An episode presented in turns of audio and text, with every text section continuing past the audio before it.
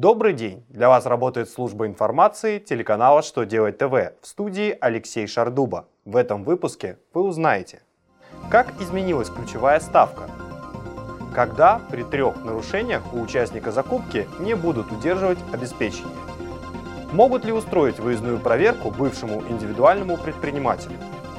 Итак, о самом главном по порядку.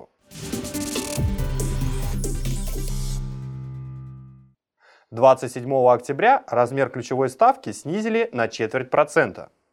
Совет директоров Центробанка вновь принял решение снизить ключевую ставку. Теперь она составляет 8,25%. Такой же показатель действует и для ставки рефинансирования.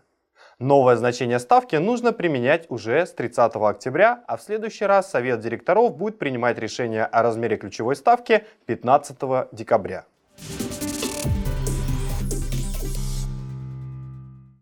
Суд разъяснил, в каких случаях при трех нарушениях в заявках на участие в закупке участнику вернут обеспечение.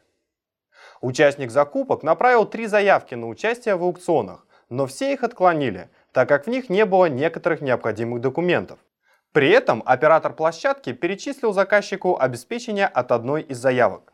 Арбитражный суд Восточно-Сибирского округа поддержал сторону участника, так как все три заявки он подал в одно время и был не в курсе, что оформил их с нарушениями. Поэтому нельзя считать их систематическими. Это однократное нарушение, и для удержания обеспечения нет причин.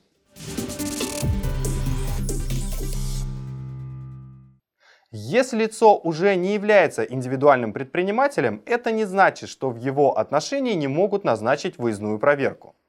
Минфин пояснил, что выездную проверку могут назначить по периоду, который не превышает трех лет, до решения о проведении проверки.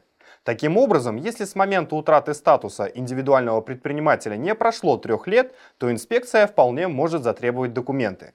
При этом, если физлицо не согласится пустить к себе инспекторов, то проверку в отношении его проведут по месту нахождения налоговой инспекции.